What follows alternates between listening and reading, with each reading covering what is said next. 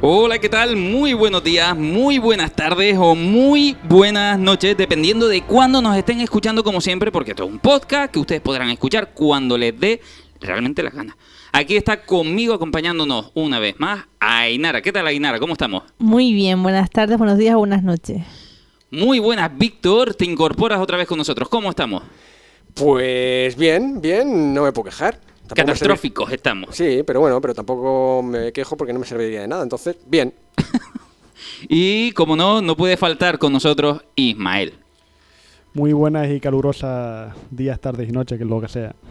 Eh, bueno, pues básicamente hemos dicho que íbamos a hacer una especie de especial, no diría catástrofe. ¿Cómo definimos esto? Películas, decíamos, Será un, posapocalípticas. o un antes y durante. Un antes y un después. Antes y durante, ¿no? Antes y durante, sí. Vamos, básicamente, situémonos. Películas que hayan cambiado la sociedad de alguna manera. Y Pero, por ejemplo, podemos estructurarlo en películas antes. Películas que traten sobre antes de un apocalipsis, cómo se preparan o cómo, o cómo se ha llegado hasta ahí. Hay Pero- un par de un par de ellas que ha- hablan de eso. Apocalipsis tiene que ser siempre un concepto negativo, en este caso, un cambio de sociedad. Hombre, la palabra lo dice, ¿no? La Biblia dice que el apocalipsis es el final. Sí, claro, claro, pero eh, podemos usar la palabra post-apocalíptico. Vamos a meternos en esto, vamos a meternos en el barro un poquito. Eh, vamos a hablar de aquellas películas que han mencionado estos temas y lo han explorado de alguna manera. Pero tú quieres una película que la haya explorado de forma positiva. No, no, no, no, Ah, no, es que no, no no, hay no. ninguna. No, no, vamos a hablar. Es que eso, eso me parece interesante. Cuando se aborda un guion y se dice, vamos, maldita sea, vamos a hacer una película post-apocalíptica, ¿no? Es verdad que eh, a veces se crean unas sinergias temporales. Por ejemplo, yo recuerdo eh, la época de- del 2000. eh, los mayas nos iban a destruir, nos iba a destruir el efecto 2000 y repercusión de todo eso, películas que nos iba a matar mm, de mil maneras, ¿no? O también para robar. Una película que aprovecha el efecto 2000 era la de La Trampa, aquella con Sean Connery y, y Catherine Zeta-Jones. El efecto 2000 que iban a romper los ordenadores, que iban a explotar, por, como sea, por lo menos. Por lo menos ahí, venga, aprovechamos y robamos un banco. ¿Ustedes sufrieron esa época realmente? O sea, en, en la etapa, porque ahora no podemos reír, evidentemente, pero en la etapa efecto 2000, ¿ustedes llegaron a pensar en algún momento, ostras, pues es verdad, los ordenadores no van a cambiar bien el, ro- el reloj y Yo- van a estar Yo me río de aquellos que se gastaron los dineros en, en formatear el equipo y ponerlo para que Pre- no... prepararlo para el efecto Mm. 2000. Yo, si te digo la verdad, cuando se empezó a hablar del efecto 2000, así fuerte, que- fue, bueno, ya en el 98, 99, después más, con más fuerza y demás, yo sé que en mi ordenador puse, puse la fecha del 31 de diciembre del 99. eh, al día siguiente lo miré, funcionaba todo perfectamente, ponía 1 de enero de 2000, digo, pues este ordenador va a funcionar de puta madre el día 1 de enero. O sea, ya está, me quedo tranquilo. Y gracias a ti se pasó esa prueba, ¿no? Porque Efectivamente. los, los grandes pensadores no pensaron Se en ve eso. que no, se ve que no, o sea, digo, no sé, algo tan simple como poner el último que- día del año y ver si al día siguiente el ordenador funciona o no funciona. Pues coño, funcionó, pues si el mío que es una mierda de PC Pentium 100 que era por ahí aquella época. Y no te pagan por ello. Funcionaba, digo, sí. pues... no te pagan Y por no ello. te pagan por averiguarlo y quien averigua y le pagan para eso, no, no, no, no, va en fin del mundo. Es que hemos sobrevivido a unos cuantos fines de mundo nosotros ya, Mm. ¿eh? Hemos, hemos sobrevivido a algunas sectas que esperaban que un cometa los elevara a un lugar mejor. No, Eh, antes de eso, ¿eh? El más serio, que es la Guerra Fría. Ah, bueno, vale, la guerra es el más Fría. serio, ese es, digamos, el primer fin del mundo que se ha- hemos pasado de nivel. Eh, es verdad, pero Después bueno. están las locuras de las sectas religiosas y venga, vámonos que nos esperan allá arriba y pégate un tiro que yo me quedo con tu, con tu pasta. Pero yo la Guerra Fría sí me la tomo un poquito más en serio. Eso, decir que que, esa- en es serio. así. No, pero el resto han sido fines del mundo un poco más extraños, ¿no? Quiere decir, el efecto 2000, como decíamos antes. Eh, 2012, 2012. 2012 también que tuvimos... tiene hasta una película y todo, así que... Sí. Bueno, tendrá montones, ¿no? Pero la más famosa es la de 2012. ¿Y, y nos gustó 2012? Sí, a mí me gustó. ¿Sí? A mí me entretuvo mucho. No la he visto. ¿No lo has visto? Mm, No, yo no tampoco. me van especialmente las películas así mega No la catastróficas y tal. Bueno, pues vamos a hablar un poquito de este tema. Ahora estamos, yo espero que sobreviviendo a una gran catástrofe eh, mundial Pero, que, que uf, me preocupa mucho. pero ya no, esta catástrofe ya no es tanto ya por el virus en sí. No, no, no, no, a eso voy. Hay La muchas catástrofe cosas que uno ve y dice, no lo comprendo. es que hay que Pero bueno, analizar. mejor hay- no meterse en ello porque... Hay que analizar porque al final el, el líder de, de las catástrofes, de todo lo que estamos hablando, por ejemplo, termina siendo la ignorancia, ¿no? Y, y esa, esa es quien lidera una catástrofe. Y ese es el punto que me gustaría indagar un poquito en las películas que vayamos a hablar, que creo que todas van a coincidir en lo mismo. La catástrofe no es que el fin del mundo se acerque, sino que casi lo provocamos. ¿no? Y, y- y somos ignorantes ante su comportamiento, ante el comportamiento de lo que no- se nos viene arriba. Hombre, la mayoría suelen ser provocados, porque siempre suelen ser pruebas nucleares que salen mal, pruebas científicas que salen mal, virus que se escapan, eh, vamos a jugar con aquí a ver qué pasa si tocamos esto y hacemos lo otro y ¡pum! Hombre, normalmente suele ser culpa del ser humano el que, el que después pase lo que pase. Bueno, ya, ya sin, sin buscar locuras, hablamos del cambio climático y ya sabemos que es una, una catástrofe con tiempo anunciado y que cuando llegue mi- muchas personas se echarán las manos a la cabeza. ¡Ay, que no lo vimos venir! va, a ser- va a ser así de simple. Y, y desde que yo nací recuerdo que se está hablando del problema del cambio climático. Esto va a suceder. Yo desde que estaba en el colegio se decía que la gasolina se acababa en 30 años y ya han pasado los 30 años y todavía la gasolina sigue. Sí, bueno. En fin, de todas maneras, de todas maneras, este debate abre justamente como idea inicial esas películas y voy a ir pasando por ustedes a ver cuáles recuerdan que hayan visto, eh, sean nuevas o sean viejas, ¿eh? no tienen que ser de, de una fecha concreta, películas o series que aborden ese antes y después de una nueva sociedad que pueda ser mejor o pueda ser peor, que yo diría que en el 99% se tiende a que sea peor. Porque se vuelve a una época mucho más primitiva de buscarse la vida porque ya hay un orden, no hay un orden para digamos vivir bien. Claro. Es lo Claro. que hay. Ainara, No lo hay ahora. Ainara, ¿cuál sería una película que tú consideras catastrófica? Y sin embargo, también que te haya gustado, evidentemente. O no, o que la odies. Mm, Vale, no, no, no soy de odiar las cosas, Tenesol, pero eh, mientras estabas hablando de, mm, de catástrofes, me vino la del día de mañana. El día de mañana. Yo creo que esa película me impactó Está muy buena esa película. muchísimo y no es que me gustase especialmente, pero sí, sí que me impactó muchísimo y esa ola gigante cargándose Estados Unidos, Nueva York, fascinante. Si uno ve el comportamiento de un americano real y luego ve el comportamiento de un americano en una peli, se, se ve que menos en las fiestas de universidad son todos completamente diferentes. El día que se haga una película del coronavirus, ¿quién va a salvar el mundo? No va a ser un chino que esté ahí 12 horas seguidas metido en, una- en un, en un laboratorio buscando ahí la fórmula, ¿no? Va a ser ese- esa persona americana que vive en una cabaña aislada porque odia a la sociedad, no se habla con su mujer ni con su hija adolescente porque pasó lo que pasó, y ese milagrosamente descubrirá la vacuna. Claro. Pues por eso. No vamos a equiparar lo que es la realidad a una peli porque para eso hay un montón de películas que hablan de ello, pero que no vienen al caso para lo que está aquí. En fin, El día de mañana es la película con la que abrimos el, el espacio en el que eh, es una de esas películas que no sé si tú recomiendas o simplemente es la que se te ocurre que estaba ahí en ese momento y dijiste, pues esta me impactó a mí me- y, te gustó por algo concreto o simplemente te impactó la destrucción del todo. No, a mí me, impacta, me impactó la destrucción. O sea, la historia, bueno, es una historia donde no sé si se... Normal, la de sí, siempre. se- Buscarse la vida, persecuciones, eh, una ola gigante que arrasa con todo y, sobrevivir. Pero es que, por ejemplo, yo veo lo imposible. Sí, que estaba es- pensando en esa ahora mismo. Claro, que es un momento catastrófico. No es tanto una película pues, apocalíptica. En, ese, en esa situación sí, te está cambiando el día de mañana, pero no el futuro de la humanidad, evidentemente. Pero el, esa película, por ejemplo, Imposible, claro, a, a lo mejor a mí sí me interesa más el drama humano que hay detrás, que se genera detrás. Hay muchas cosas que me llamaron la atención, más allá de la propia catástrofe. Mm. El, el día de mañana son de esas películas que en, en aquel momento me, re- me recordaba que lo interesante era ver explotar cosas o reventar cosas. No, no había tanto Si tienes drama. un día en que tienes rabia contenida, Te viene estupendo, ¿no? vete y mírate el día de Habla de mañana. una que no me gustó. ¿Cuál? Lo imposible. ¿No, ¿No te gustó? Pues a mí me parece que la dirección es muy buena ahí, en esa película. Ay, a mí sí y, me gustó. y es una película que me parece súper humana, súper humana, y que nos descubre actores muy buenos también. Eh, hay un jovencísimo ahí que está haciendo unos papelones, un papelón ya impresionante. Y, y creo que la dirección es soberbia, desde mi punto de vista. Y ese agua, que además era de una empresa española en aquel momento también, digitalizando esos aguas para hacerlas muy, muy realistas y demás. Y a mí me, me consiguió generar una serie de drama más realista, por ejemplo, que el del día de mañana. Lo, Sí. lo que pasa realmente cuando el agua se arrastra, ¿no? Que, que, claro, yo era muy ignorante. Yo pensaba, bueno, viene una ola gigante o lo que sea y ya está. Pues, ¿Te echas a nadar? Te echas a nadar. Y claro, ahí se ve de... eh, claro, no, no, viste no era las imágenes reales entonces, ¿no? Sí, sí, pero no era consciente hasta que en esa película se detienen a ver los cortes que tienes debajo del agua y los macanazos que te llevas debajo del agua.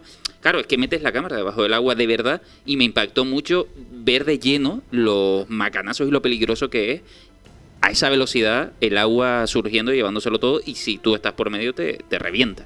Eh, me pareció muy realista y, y, bueno, a, a mí me gustó un poquito más que el día de mañana, que Pero se basaba más en la destrucción. No creo tiene yo. nada que ver. No, no, no, no, para nada, para nada, para nada. Es un comentario vacío, absurdo. no, simplemente, No yo simplemente lo dejaba por ahí. Víctor, ¿tienes alguna película que comentarnos de catástrofe? Eh, realmente de catástrofes, eh, no. Eh, la, que, la que yo tengo ahora mismo en mente es más un, un nuevo mundo, un nuevo orden mundial, eh, V de Vendetta, en el cual eh, a, a partir de una época de, de oleada de ataques terroristas, incluso de, de ataques víricos eh, que, eh, que destruyen bastante la sociedad y no sé qué, pues siempre llega el típico eh, salvador de la sociedad que se acaba convirtiendo pues eso en un en un dictador, en un sátrapa de, de Inglaterra en este caso. Y bueno, pues entra en juego pues eso, un nuevo orden mundial, todo muy vigilado, con un poder eh, mm, total para la policía para hacer y, de- y deshacer lo que ellos quieran, para quitar de en medio a quien quieran. Y bueno, y ese, y ese héroe o antihéroe que es, que es V. Que es Que es- V, que, que es que Alan Moore que le gusta tocar unas líneas sensibles ahí de la sociedad, ¿eh? Concretamente Alan Moore que, que ya de por sí es un retirado de la sociedad, un anarquista a su bola que... Y que- mago. Y mago. Además, lo, lo define así, lo- se define así. Eh, no hay más que ver las entrevistas, la- las pintacas que tiene de hombre totalmente olvidado de la sociedad. Eh, Ustedes no me importan, yo mi historia. De... Totalmente. Un Gandalf verdadero. Sí, sí, sí, totalmente. Y que sus películas siempre están tocando la fibra Sus de... películas, cuidadito. Bueno, perdón, perdón, sus cómics, sus novelas llevadas al cine, que es cuando más se popularizan, porque es verdad que V de Vendetta eh, ya, ya era popular y era de culto como novela gráfica, como cómic. Y la película es quien la eleva de alguna manera y es quien la, crea... la hace mainstream. Exactamente. La- la- Ya la, quien conozca a la Moore sabe que le va a gustar a V de Vendetta. A mí no me gustó el cómic, pero también lo leí después de, de haber visto la película. Claro, Y es totalmente diferente porque ahí la anarquía está hasta las últimas consecuencias. En la película no, la película sigue siendo eh, normal, sigue siendo, digamos, un orden dentro del caos y cuando se haga se la revolución vuelve otra vez una especie de orden. Sí, sí, vuelve- En el cómic no, en el cómic todavía sigue la anarquía. En el Efectivamente. cómic Alan Moore lo que denuncia es que no tiene que haber nadie que diga quién tiene que hacer nadie nada. Cada uno que se busque la vida como, como quiere, como pueda, pero nadie va a decirte tú tienes que hacer esto, esto y esto. No quiere normas en la sociedad. Alan Moore es un, un guionista barra de todo. No, y porque- es un genio con la... Eh, eh, con la narrativa y con Mm. todo ha sido siempre muy bruto y es una persona que se considera anarquista 100% y, y que de hecho también rechaza el anarquismo a sí mismo. Que soy anarquista, pero el anarquismo es una basura, ¿no? Eh, él Hombre, él no deja lo rechaza todo, él lo rechaza todo. otra ideología más. Eh, efectivamente. Y claro, esa mezcla, él es muy puro porque de hecho él no es una persona que se considera así y ya está, sino que él lo vive, él es así, él discute con las editoriales cuando no quieren publicarle una historia o lo que sea, y si no la publico contigo me voy a una indie que él- ellos me la publican aunque gane menos dinero, es un tipo muy auténtico a la hora de querer contar una historia, y en V de, de- de Vendetta crea además la imagen, la iconografía de la rebeldía, la que la, la máscara esa que podemos ver en Anonymous y todo esto, ¿no? Bueno, y en manifestaciones Sí. de ultraderecha también se han visto, que, que, o sea, para mí fue el colmo de la ignorancia, pero bueno. Lo que no se puede ser es extremista en cualquier aspecto. Efectivamente. Porque al final de- sigue siendo igual. Y no es que uno sea un, no vaya a ser un bien de lo que sea. Lo malo es malo. Venga del color que, con el que venga.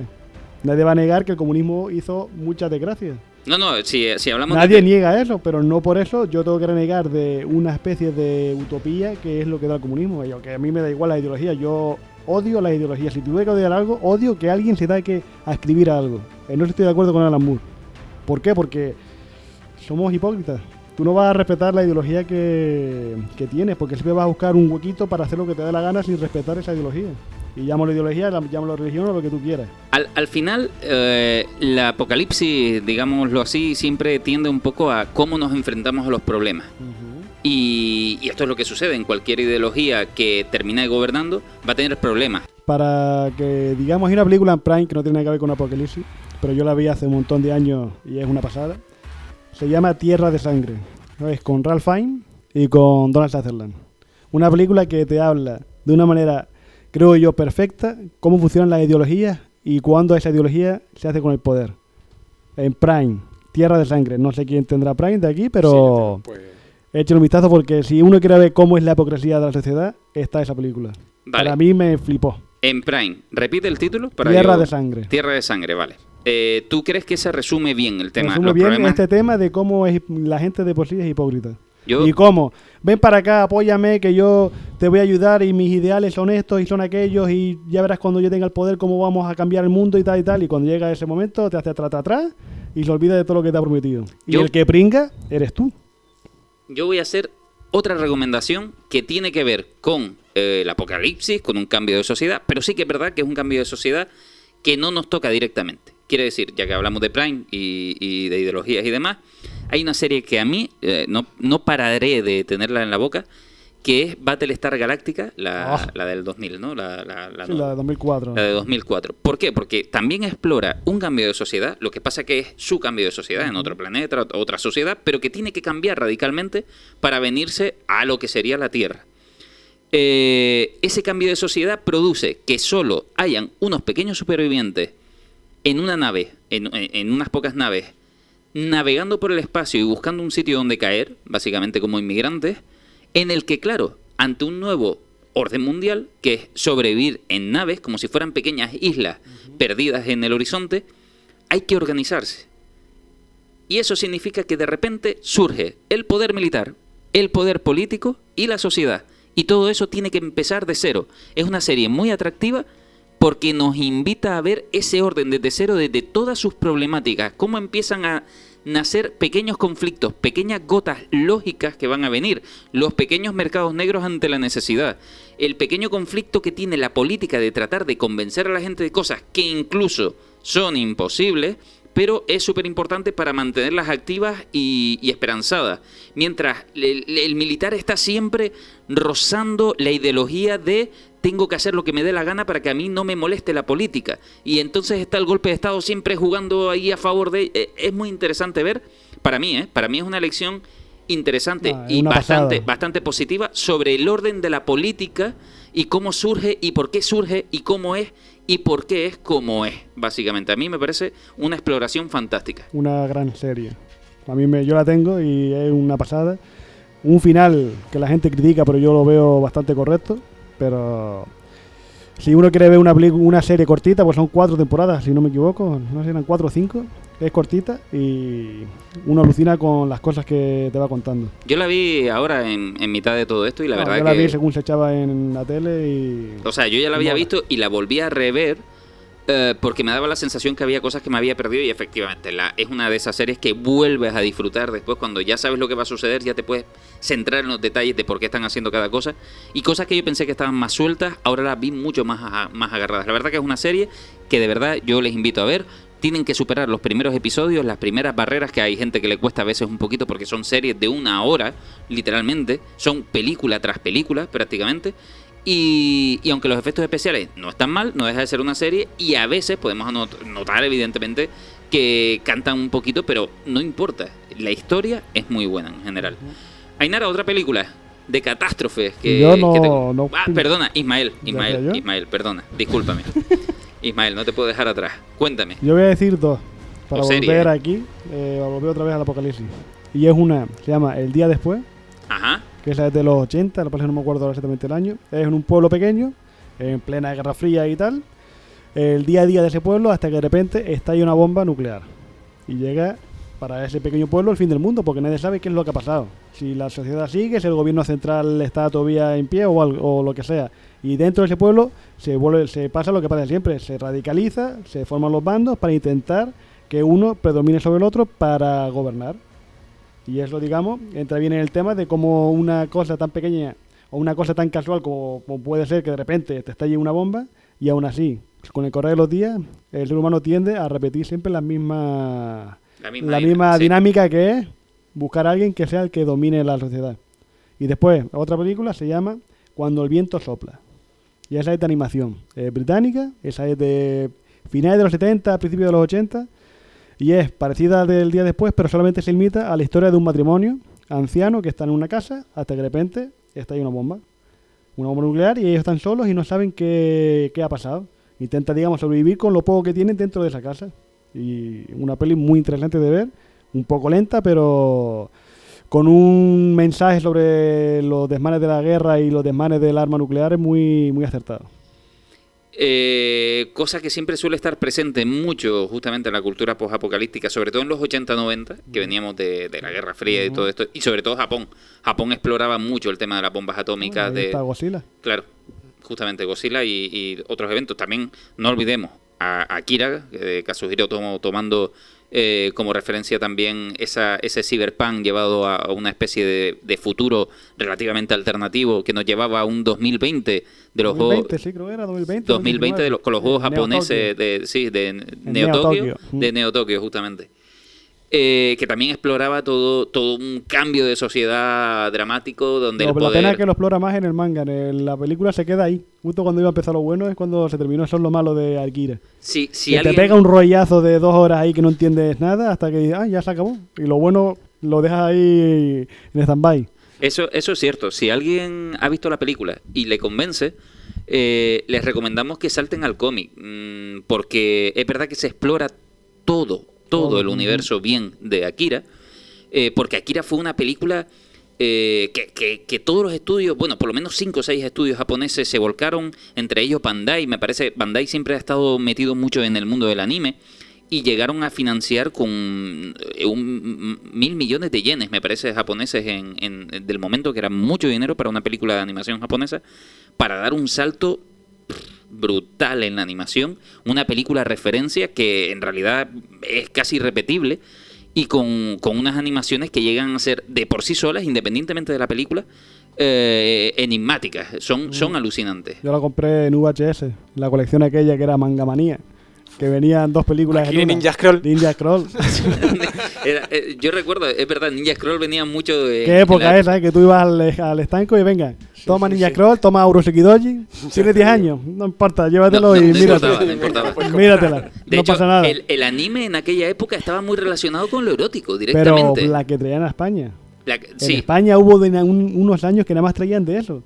Por eso se fue al garete, porque nada más traían eh, el manga hentai. Solamente traían eso, hentai, hentai, no, hentai. pero y no solo, no solo hentai, ¿eh? Para, para que ustedes no lo sepan. Desapareció el manga en, en sí, España. sí, sí. Hentai es la denominación que se da justamente al, al más erótico, ¿no? Al, al casi pornográfico de- del- del manga. De, eh, pero de todas maneras, es verdad que el anime y el manga. Bueno, nosotros hicimos el especial Ghibli y no comentamos, por ejemplo, que Miyazaki rechazaba la cultura del anime actual ah, en Japón, justamente porque se había sexualizado en exceso también entre y, se- y se había tendido al pop, se ha convertido en el Pero pop en basura, esa época, ¿no? ¿Eh? En esa época, los 90. No, no, y no, no. en- Ahora y- yo creo que no tanto. Ahora, ahora también, de hecho ha habido una polémica, han habido varias polémicas en Japón sobre reducir los pechos de las mujeres y los dibujantes se han opuesto Más. radicalmente. Sí, pero bueno, esto, esto es otro, otro tema, pero sí que es verdad que está bastante sexualizado a veces el tema del manga, del anime. De hecho, yo iba a comprarlo con mucha vergüenza a los estancos, a, a- a los estancos donde lo vendían y demás, como, como un chiquillo que está comprando condones o algo así. Voy a llevar.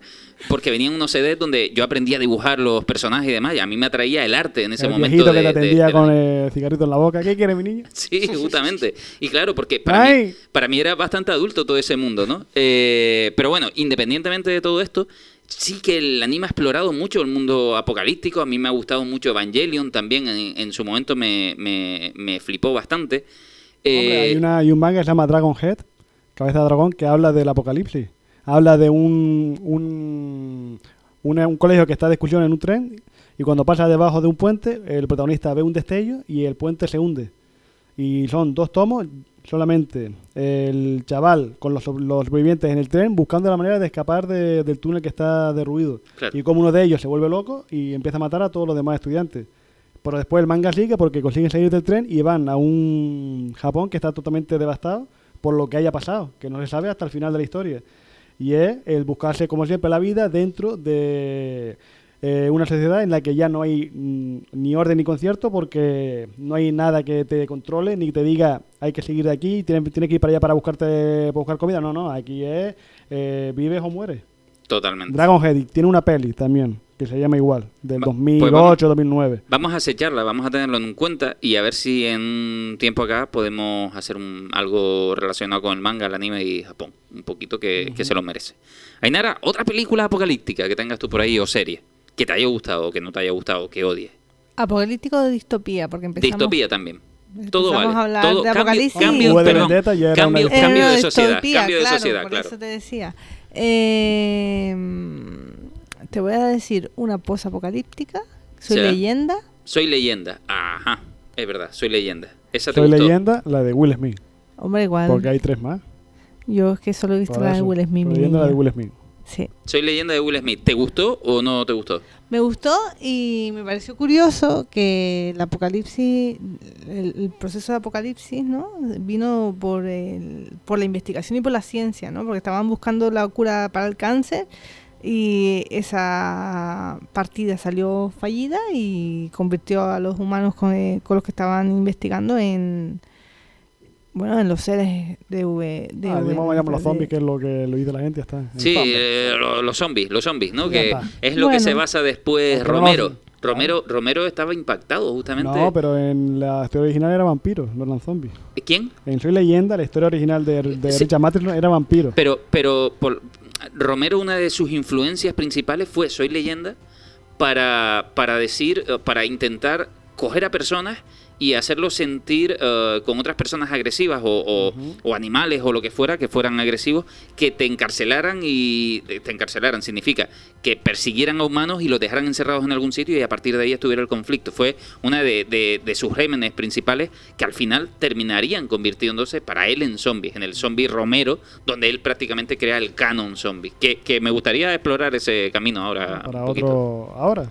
Ah, ah, bueno, en otro, no me importa, en Hay otro. Una historia muy rica para eso. Sí, vale, de acuerdo. Eh, ¿Y cuál más? Y después, no me sale ahora la- el nombre de la serie, por favor, que estuvimos hablando el otro día. La de... mm, De zombies también. Los cuentos de la criada. Ya me Ah, el salió. cuento de la criada. cuento El cuento- el cuento de la criada. el- Otra distopía bastante dura. El cuento Para de la ver, criada. yo tengo Muy- que confesar que yo no, yo no he podido ver la serie completa. Yo dejé de verla porque no quería seguir sufriendo. Pero porque te impacta, no porque, sea mala, no, no, sino es porque muy es buena. impactante. Es una serie muy buena, es muy recomendable, pero Es dura, es una serie muy dura. Es Claro. Serie que muestra un, un posible futuro pues, vamos, Bastante o sea, realista. efectivamente, Y- no, no, que... Y como sigue la normativa, puede- muy cercano. Por eso, la, la, ves la tendencia de la sociedad y puede llegar a llevarnos algo parecido a, a eso, ¿sabes? Eso quizás sea de las cosas que más miedo dan en, en una ficción, ¿sabes? Cuando lo ves posible, cuando lo ves que es viable que eso pueda llegar a, suceder. Es que ese es el problema de negar la importancia de la política. Hay gente que, ah, a mí la política no me importa, ¿no? Y de repente llegan este tipo de series que te plantean ya no un mundo alternativo, un mundo que puede ser ese el que nos toque a nosotros en cualquier momento. Porque a mí me sorprendió mm, a grata esa, esa serie que la empecé a ver con mucha bajona de...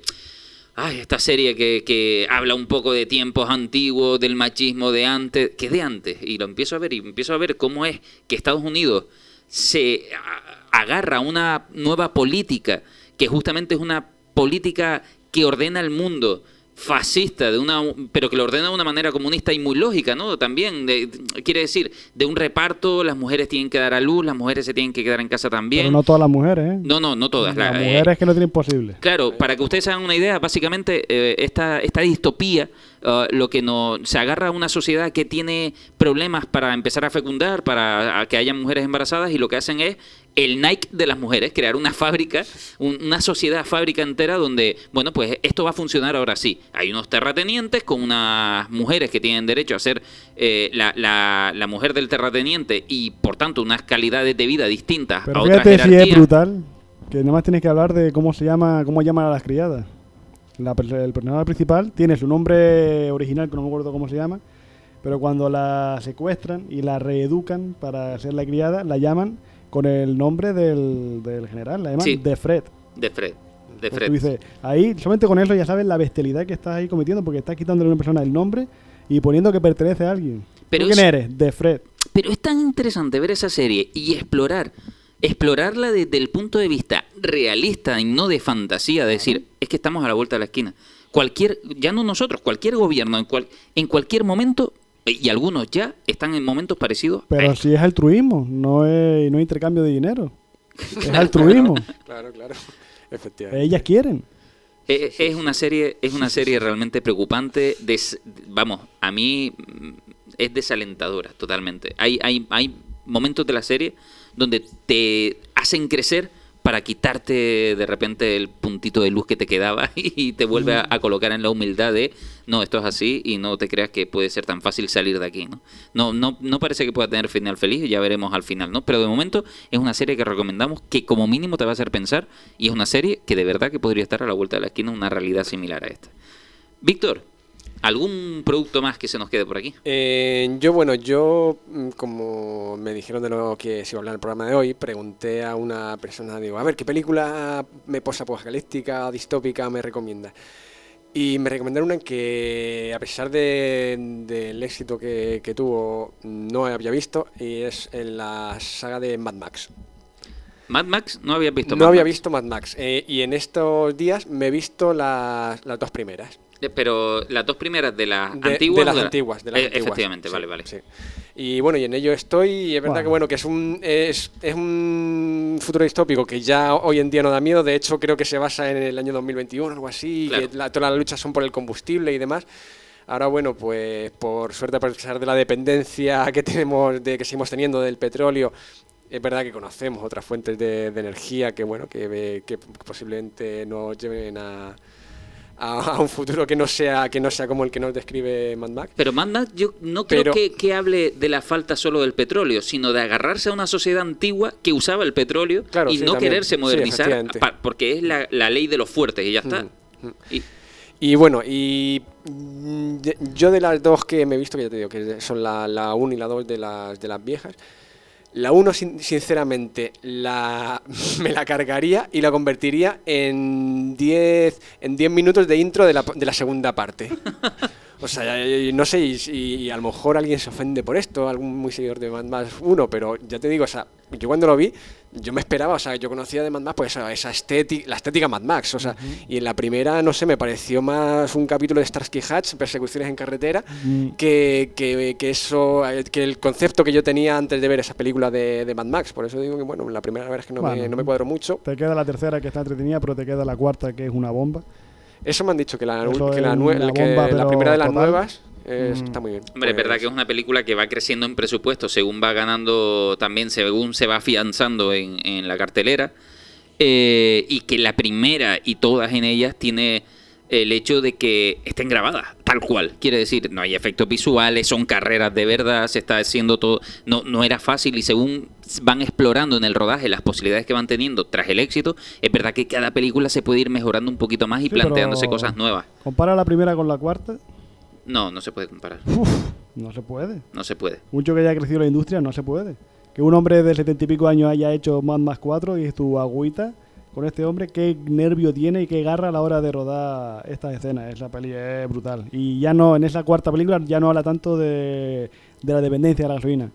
La gente critica, no, es que no tiene guion. Bueno, no tiene guion porque tú no has mirado la película bien, pero tiene una historia muy guay que no te está diciendo, esto es así. Tienes que verlo. Mad Max 4 es una joya. Yo creo que la primera explora un poquito la soledad, de hecho, ha- ha ayudado a ambientar muchos muchos juegos sobre todo, ¿no? Que, que tiran hacia ese universo de tú solo contra todo lo demás, que además está todo desértico, todo perdido. Eh, eh, tira un poco, creó, creó un ambiente que considero que era relativamente nuevo. Y, y es verdad que la cuarta ya has tenido tiempo de masticar bien el producto y hacerlo... la sociedad ha cambiado de los 80 al nuevo milenio. Cambió un montón, un montón de cosas han cambiado, muchas cosas que se pensaban ya no hay que pensarlas y muchas cosas hay que denunciarlas y en Mad Max 4 lo denuncian. Efectivamente. Y bueno, la 1, la 2 y tienes pendiente seguir Eh, viéndolas sí, ahora. sí, eh, efectivamente tengo, tengo intenciones de, de completar la, la saga. Vamos a ver si, si el resto no, no me decepciona. Por ahora eso, la 2 me, me gustó bastante. Bueno, La- pues va en crecimiento. La 1... Tiene- tienes ahí un producto, y se los aviso a ustedes también, tienen un producto ahí que es interesante porque es de los pocos que va a mejor constantemente. Ahí estamos. Eh, es raro que esto suceda, porque Sí, lo, sí, lo es normal es deteriorar el producto, y sin embargo aquí lo que se hace es ir ganando con creces, además, con creces. Bueno, la saga de Rocky, para mí, cada vez que se entrena, que se entrega una más, me gusta más que la anterior. Vale, Rocky lo podemos tener en cuenta la un día. de... Todas. Rocky 5, antes de llegar a Rocky 6, era mi preferida. Rocky 6 se convirtió en mi preferida eh, de la saga entera. Pero la me refiero a la- las nuevas, las de este... La de Creed. eh, Creed, Me quedo con la primera, la segunda no tanto ya, pero como ya no pertenece tanto a Rocky, sino ya es sí, una propia saga, una- pues puedo, Bueno. tener, puedo, puedo agarrarme Ah, a, bien, bien, a bien. esa. Un día, un día hablamos de Rocky, concretamente, que posiblemente se, se merece el, el trabajazo que ha hecho Sylvester Stallone llevando, llevando esa saga desde el inicio. Porque es muy personal, de hecho. Eh, otra película que se te quede Hombre, por ahí hablando ahora de la pandemia, una película que la más cercana a la hora de contar cómo se puede sobrevivir una pandemia en este en esta sociedad es la de Contagio, de Steven Soderbergh, el director de Ocean Eleven. Ahí aparecía mogollón de actores conocidos, tenías a Matt Damon, tenías a Jude Law, tenías a Julia Roberts, eh, buah, ¿quién más? Había unos cuantos más que ahora no me acuerdo. Y es eso, eh, aparece alguien que tiene un virus es alguien toma un avión, se va para otro sitio, contagia a no sé quién, se va para otro sitio y contagia, en esos contagian a su vez al resto de la sociedad y poco a poco el mundo se va yendo a- al garete. Y es lo más parecido a esta pandemia en el sentido de que está pasando y la gente no hace nada. Está la gente cayendo como mosca y la gente sigue sin hacer nada. Los gobiernos están como pollos sin cabeza, sin estructurar qué podemos hacer, qué no podemos hacer. Los científicos intentan a su manera buscar la solución para este virus que nadie sabe de dónde ha salido. Y para mí, que no me gustó esa película porque me pareció un poquillo lentorra. Hace años que la vi, claro. Habría que verla ahora de nuevo con una nueva perspectiva, pero es lo más cercano a cómo se ha vivido la pandemia. A la hora de contarte una cosa sin efectos especiales, sin una bomba nuclear, sin que haya una raza alienígena que arrase, sino un virus, se contagia poco a poco por todo el mundo y ya está.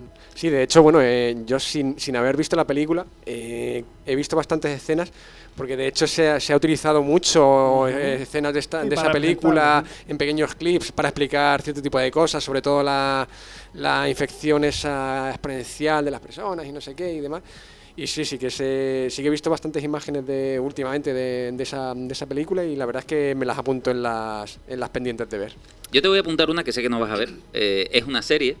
También tiene películas sueltas eh, y algunos no la pueden comprender porque tiene películas sueltas de imagen casi real, quiere decir, de un 3D muy bien hecho al estilo anime, es de animación evidentemente, que es Gantz, G-A-N-T-Z. Ah, Gantz es un producto súper curioso que evidentemente eh, los que leemos manga no tenemos ningún problema en completar una historia. Hay más problemas a la hora de ver un anime porque si se nos corta el anime hay gente que ya no salta al manga y entonces te puedes perder la historia, que es lo que pasa con Akira, por ejemplo. Gantz me parece un producto de personas, quiere decir, independientemente de que la historia pueda ser catastrófica, te pueda contar algo que te provoque cierta curiosidad, a mí me encanta cómo puede reaccionar las personas en una historia, es lo que más me puede llegar a atrapar. Y yo te digo que nada más empezar en Gantz, por ejemplo, una cosa que a mí me, me dijo, quédate a ver esto, y quédate y agárrate a ello. Fue, por ejemplo, que hay dos protagonistas y lo interesante que tiene un cómic, a diferencia, ya lo hablamos en su momento, a diferencia de una película, es que nosotros podemos saber lo que piensa un personaje. No, no, no, no lo tenemos que intuir por un plano de cine, sino que literalmente podemos saber lo que está pensando. Entonces el, el guionista, en este caso el dibujante, el mangaka, nos puede hacer reflexionar sobre su personaje, lo que está en cada momento pensando. Y aquí no se corta un carajo. Hablamos de un dibujante que, que viene justamente del mundo del, del cómic erótico. y eh, entonces todo esto está explorado en, en este cómic eh, a la hora de ser adulto, no de que sea erótico. Pero que si tiene que enseñar, enseña, no pasa nada. Y si alguien tiene que procrear, procrea, tampoco pasa nada.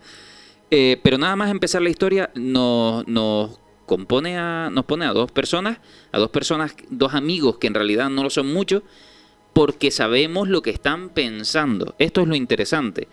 Ves dos amigos que se dan la mano, ay, cuánto tiempo, ¿no? Pero en, en realidad vemos por dentro a uno despotricando del otro, ay, a ver si se vaya, a ver si no sé qué. Y nada más empezar los pilla el metro. Los coge el metro y se los lleva por delante porque uno quiere salvar a un niño que ha caído en el metro y el otro no quiere quedar mal porque acaba de encontrarse con ese amigo que está quedando como un héroe y él y dice, bueno, si no fuera porque este ya vas a ayudarlo, cachín 10, tendré que bajar a ayudar al otro. Estamos viendo algo que sin saber, sin leer los pensamientos, solo vemos a dos héroes. Pero leyendo los pensamientos vemos a un héroe y a otro que es un vago de la leche que en realidad habría dejado morir a un niño, pero se ha visto forzado en la situación y esto le lleva a morir porque viene el metro, han salvado al niño, pero ellos no pueden subir a tiempo y nada más pasar el metro, se los pasa por encima, vemos las cabezas saltar y vemos que la reacción de la gente que estaba mirando lo que estaba pasando es sacar el móvil rápido a cámara lenta para sacar fotos de las cabezas saltando por el aire y ya después si eso grita. Pero lo primero es retratar y hacerse el selfie como pueda, ¿no? Me parece muy humano, muy realista. Y, todo esto es súper interesante porque de repente esa gente eh, es fotocopiada en una habitación. Quiere decir, si mueres, te fotocopian y vuelves a vivir dentro de una habitación que te explica las reglas de un nuevo juego. Y ese es su nuevo mundo. Eso es muy interesante. Ese, ¿cómo- ese aspecto es muy interesante. ¿Qué le puedes decir tú? Un apocalipsis, pero personal, ¿no? No, porque al final todo se convierte en una verdadera apocalipsis. Porque no, no, no voy a entrar más en detalle. No, es que yo no me acuerdo, fíjate que yo no creo que terminara de ver, porque eso está animada, me parece, hay una serie de animación o hay, una, una o serie, película. hay una serie de animación, pero Ah, vuelvo a lo no, y mismo. hay películas, hay dos películas, creo también, de imagen real, que es lo, creo que es lo que yo vi. Sí, hay películas de imagen real, hay serie de animación, pero el problema, es que volvemos a un chico eh, que justamente ha, ha tratado mucho el tema adulto y en Gantz no se corta y vemos este tipo de cosas muy, Sí, me muy, acuerdo que muy en el brutas. los dibujos animados hay una violación de por medio. Tú dices procrear, yo digo violación. pero- Ah, hay- claro, hay, hay violaciones, hay de todo, hay, hay personajes que a los que no nos habíamos acostumbrado hasta que R.R. Martin consideró oportuno matar en cada página a quien le diera la gana. Aquí sucede, y entonces todo eso consideraba la editorial, que era muy desesperanzadora también para, para la gente. Entonces era un anime que se echaba a las 2 de la mañana. O sea, fíjate que lo que estamos hablando, ¿no? El anime de por sí, que es bastante bestia y bastante sexualizado, pues consideran que esto es demasiado incluso para, para, para el público y lo ponen a las 10 de la mañana y solo en dos episodios o una cosa así, me parece, no llega ni a una temporada completa porque consideran que es excesivamente adulto y entonces nunca en el anime vas a ver el producto entero. Los primeros episodios son bastante parecidos al cómic, pero ya después eh, los últimos son para cerrar el arco y decir no vamos a seguir por aquí, que esto es muy bestia. Eh, y se ha convertido en un producto de culto justamente por la reflexión de las personas, que es lo que más me interesa a mí, justamente de un momento apocalíptico o de las apocalipsis que pueden suceder, cómo reacciona la gente ante estas cosas. Y esto es un producto de verdad muy bueno, sobre todo si se atreven a leer el manga, porque las reflexiones son muy interesantes y nos encontramos algo parecido al cuento de la criada. Hombre, esos seguidores de Instagram no se mantienen solos. Tendrás que darle carnaza para que alimenten, ¿no? Eh, sí, sí, por Por eso supuesto. hay que sacar el selfie de, de las cabecitas. No, pero es que finalmente suceden una serie de cosas donde vemos a la gente bipolar. Esa gente que te apoya y te odia al mismo tiempo cada vez que le das una razón para cualquiera de las dos cosas. ¿No? Si, si crees que les estás ayudando bien y si capa- son capaces de manipularte rápidamente, pues con la misma te están tirando piedras. Y, y, vamos, los que te aplauden en el balcón y te dejan de aplaudir Acabas de, enseguida, ¿no? acabas de describir Twitter a la perfección. Además, de verdad. Twitter es así. Pues es, es un producto muy interesante por este tipo de cosas. Si nos alejamos de la animación, de verdad que no, no, no me podría ir sin hablar de, de Mist, de La Niebla, de Stephen King. El libro, apasionante. El libro, a mí me, me- me- me parece un gran trabajo de Stephen King. Pero debo decir que la película me, me, me trabó, me trabó, me trabó en el buen sentido de decir, ostras, me, me quedé pensando en ella cuando terminó, poco después, al día siguiente, seguía pensando, ostras, qué, qué bien esto, ¿no? Pocas veces me pasa algo así, además con cuando se lleva Stephen King al cine, a veces los finales no me terminan de convencer. Y aquí Stephen King llamó al, al, al guionista, me parece que fue, y le dijo, ostras, le diste un final mejor que yo. Ya, eh, y, claro, lo entiendes, lo entiendes porque es verdad, es una peli que a mí me gustó, a lo mejor ustedes la ven dicen, pues el final es una caca, vale, a mí, a mí sí me gustó, me apasionó y otra vez nos encontramos un resumen de la sociedad. Eh, la niebla se llama así de simple porque imagínense el coronavirus, pues quítenlo. Ahora es la niebla, quiere decir, si sales a la calle, mal, algo te puede pasar. Aquí es una niebla que nos envuelve, entonces hay gente que se ve atrapada en diferentes circunstancias, en diferentes situaciones, en un pueblo. Hay una escena para mí que es el resumen genial, que es vernos atrapados en un supermercado, con una viejita muy creyente, que inicialmente, cuando simplemente estamos atrapados, grita eso de mm, nos merecemos todo lo que nos pueda pasar, porque esto es Dios castigándonos. Y todo el mundo la mira como una vieja loca. Desde que empezamos a ver un poquito de sangre y un poquito de cosas extrañas y un poquito de algo que puede ser un bicho que está, o bichos que pueden estar en la niebla y nos puede matar si salimos, de repente todo el mundo se agarra a la confesión de la vieja y decir, pues es verdad, a lo mejor esto es cosa de Dios, ¿no? Quiere decir, ante la crisis, a ver cómo nos vamos a comportar. A ver si el que grita locura, de repente le vamos a creer solo, no porque tenga la razón, sino porque estamos en crisis, sin coger. Ainara, eh, ¿algún producto más que tengas tú por ahí de apocalipsis total? No hemos hablado de los extraterrestres. No hemos hablado de extraterrestres. Ni de zombies tampoco, zombies poquitos. Eh, es que Poquito. zombies, zombies, como hablemos de zombies, el- se va, se va el programa, se va el programa. está la, una, y- yo creo que icónica, que es Independent Day. Esa es la que iba a nombrar yo. Por. Las Independent tres películas del mismo director. ¿Dónde estaban ustedes con Independent Day? ¿La fueron a ver al cine esa No, película? yo no. Yo no, ¿No? la vi en el cine. Yo, la creo que compré- sí. es Yo la compré en. VHS. Yo no la vi en el cine. ¿Tú, Víctor? Yo sí, yo sí la, yo sí que la vi en el, en el cine. Yo debo admitir que la disfruté. Sí, yo también en esa época, pues sí, reconozco que fue una peli entretenida que me, me gustó. o sea, No, en esa que- época yo creo que ahora. Son pelis Sí, que bueno, están sí, diseñadas sí, para que te claro. sientas, te pone, pones play Claro, sí, y sí, vamos. si no- entras, porque primero tienes que entrar en el juego. Si tú no entras en el juego y tú dices, ay, esto es una americanada, no te va a gustar. Claro. Tienes que entrar en el juego de que la película va a contarte una historia sobre una invasión alienígena y tú tienes que implicarte con los personajes que estén, sean americanos o lo que sean. Claro. Es que no sé. Sí, no, no, y eso, y asumir que, que los americanos son los salvadores Claro. y tal, y dice, bueno, ya sé lo que va a pasar, pero bueno, pero voy a disfrutar lo que... Disfruta las lo que explosiones. tal. Sí, efectivamente. Y asumir, asumir que los programadores sabían el código o el lenguaje que usaban las naves espaciales para poderlas infectar Sí, con bueno, un virus. o sea, hay cosas que no hay por dónde cogerlas, pero bueno, pero ya te digo, pero, pero quedó guay, quedó guay el, joder, ¿cómo destruías unos alienígenas? Pues metiéndoles un virus en su Hombre, pero no dejan de ser tampoco tan ilógico, no dejan de ser matemáticas al final. No, no, no, vale, vale, pero bueno, a mí a mí no me convenció mucho el Windows 95 ese que, que de, de la época del momento. No no me terminó, pero son cosas que sencillamente da igual. En este caso es verdad que el viaje para mí fue muy entretenido. Claro. Toda la película fue muy Te entretenida. sientas palomitas, un refresco y a volar durante dos horas que dura la película. Y además con, con ese presidente de los Estados Unidos superhéroe también, o sea, eso, bueno, Que montan un caza. Claro, efectivamente, que no es... que Yo te no- digo que pasa ahora mismo eso y vemos al Simpson que está ahí haciendo lo mismo. El Simpson. Pues yo creo que sí, sí. Seguro, seguro que no se escondía en un búnker No. ni nada de eso. No, no lo ha hecho en la pandemia, no, lo, no lo hizo con las manifestaciones del Black Lives Matter.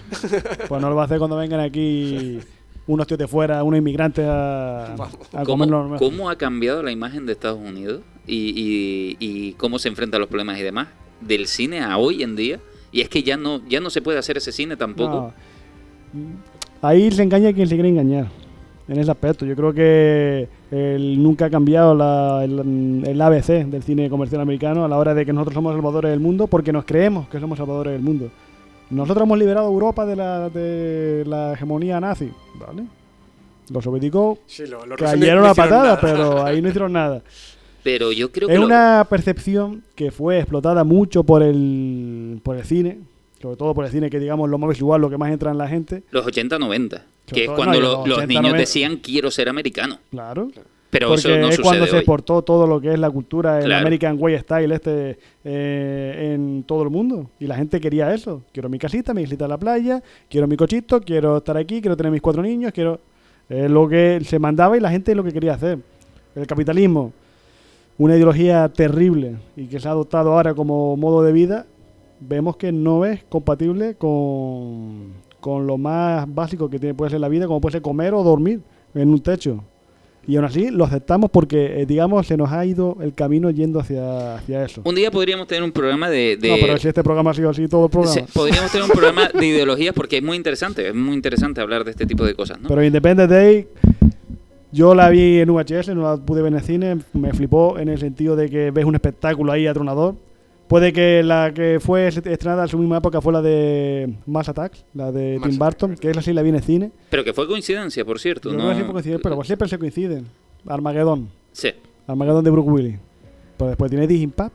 Claro, es. Yo no, no, no me atrevo a decir ahí qué sucedió, pero yo sí, eh, eh, por, lo, por lo que he podido leer y mirar y demás, eh, eh, indagar bastante, Independence Day y Mars Attack, se consideró Mars Attack una parodia de Independence Day cuando en realidad eran Para películas nada. que no se acercaban. Se... Estaban basadas en unos cromos de los años 50. Sí, sí, justamente, y que en realidad, que, que sí, que vamos, que no era una parodia, aunque se tomó así porque estaban cercanas en el tiempo, nada más. Claro. Aparte que no puedes hacer una película parodia como Mars Attack de, en un momento rápido para parodiar a Independent Day porque no, no daba tampoco para eso el tiempo de, de rodaje. Pero por ejemplo, Armageddon. Armageddon la habéis visto, ¿no? Sí. ¿Quién no, eh, digamos, se le ponen los pelos de punta con el principio ahí cuando van cayendo los trozos de meteorito? Ese montaje tan frenético que tiene. Eh, una película que tú tienes que aceptar lo que estás viendo para disfrutarlo, que si no, no lo vas a, no lo vas a ver. No lo vas a ver como está diseñado para que la gente se siente y lo vea. Pero ese principio con esa música, el aquel con el perro caminando, el perro colgando del cráter después cuando que está ya un... Eso es una pasada. Lo que pasa es que hay que aceptar que hay películas que están hechas solamente para divertir y ya está. No Y- te van a enseñar nada de la vida.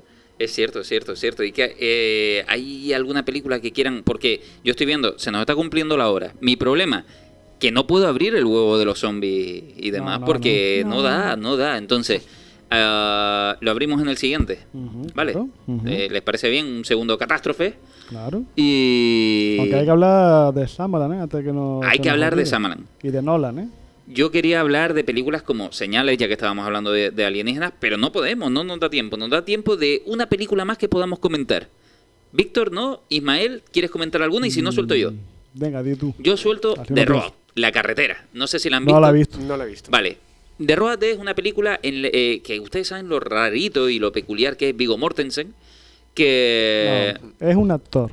Sí, sí, pero... es- vale, vale. Yo sé por dónde van tus tiros. No, lo que pasa es que pero- hay, hay una... La Carrie Ann Moss, la que hacía de Trinity en, en Matrix, ella dijo, yo no soy una estrella, yo soy una actriz. Es que hay, hay- no es que hay que separar las estrellas a los actores. Hay gente que su labor es ser actor. Mira, me interesa este guion, voy a hacerlo. Efectivamente. Entonces, lo que, lo que hace Vigo Mortensen justamente es lo que acaba de definir muy bien Ismael. Leer guiones y decir, quiero estar aquí o no. O- él, él, después del Señor de los Anillos, veíamos a Orlando Bloom en montón de carteleras, pero a Vigo Mortensen no. Y era un hombre que decía, no, es que no, no es por dinero. De hecho, vino aquí a ser a la triste en su momento más álgido y no se le podía pagar lo que se merecía a ese hombre, pero es que le apetecía ser a la triste. Es así de simple. ¿Me apetece o no me apetece? Y él era un fan de The Road, de la carretera. ¿Qué es la carretera? El resumen de lo que estamos hablando.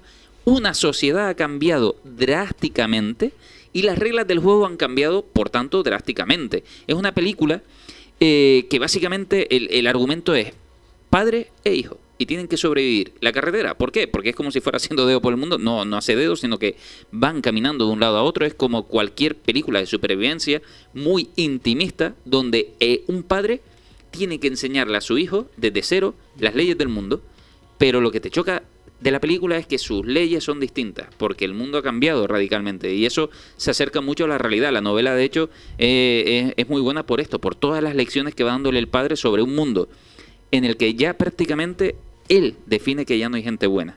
Ya no se puede fiar el niño de nadie.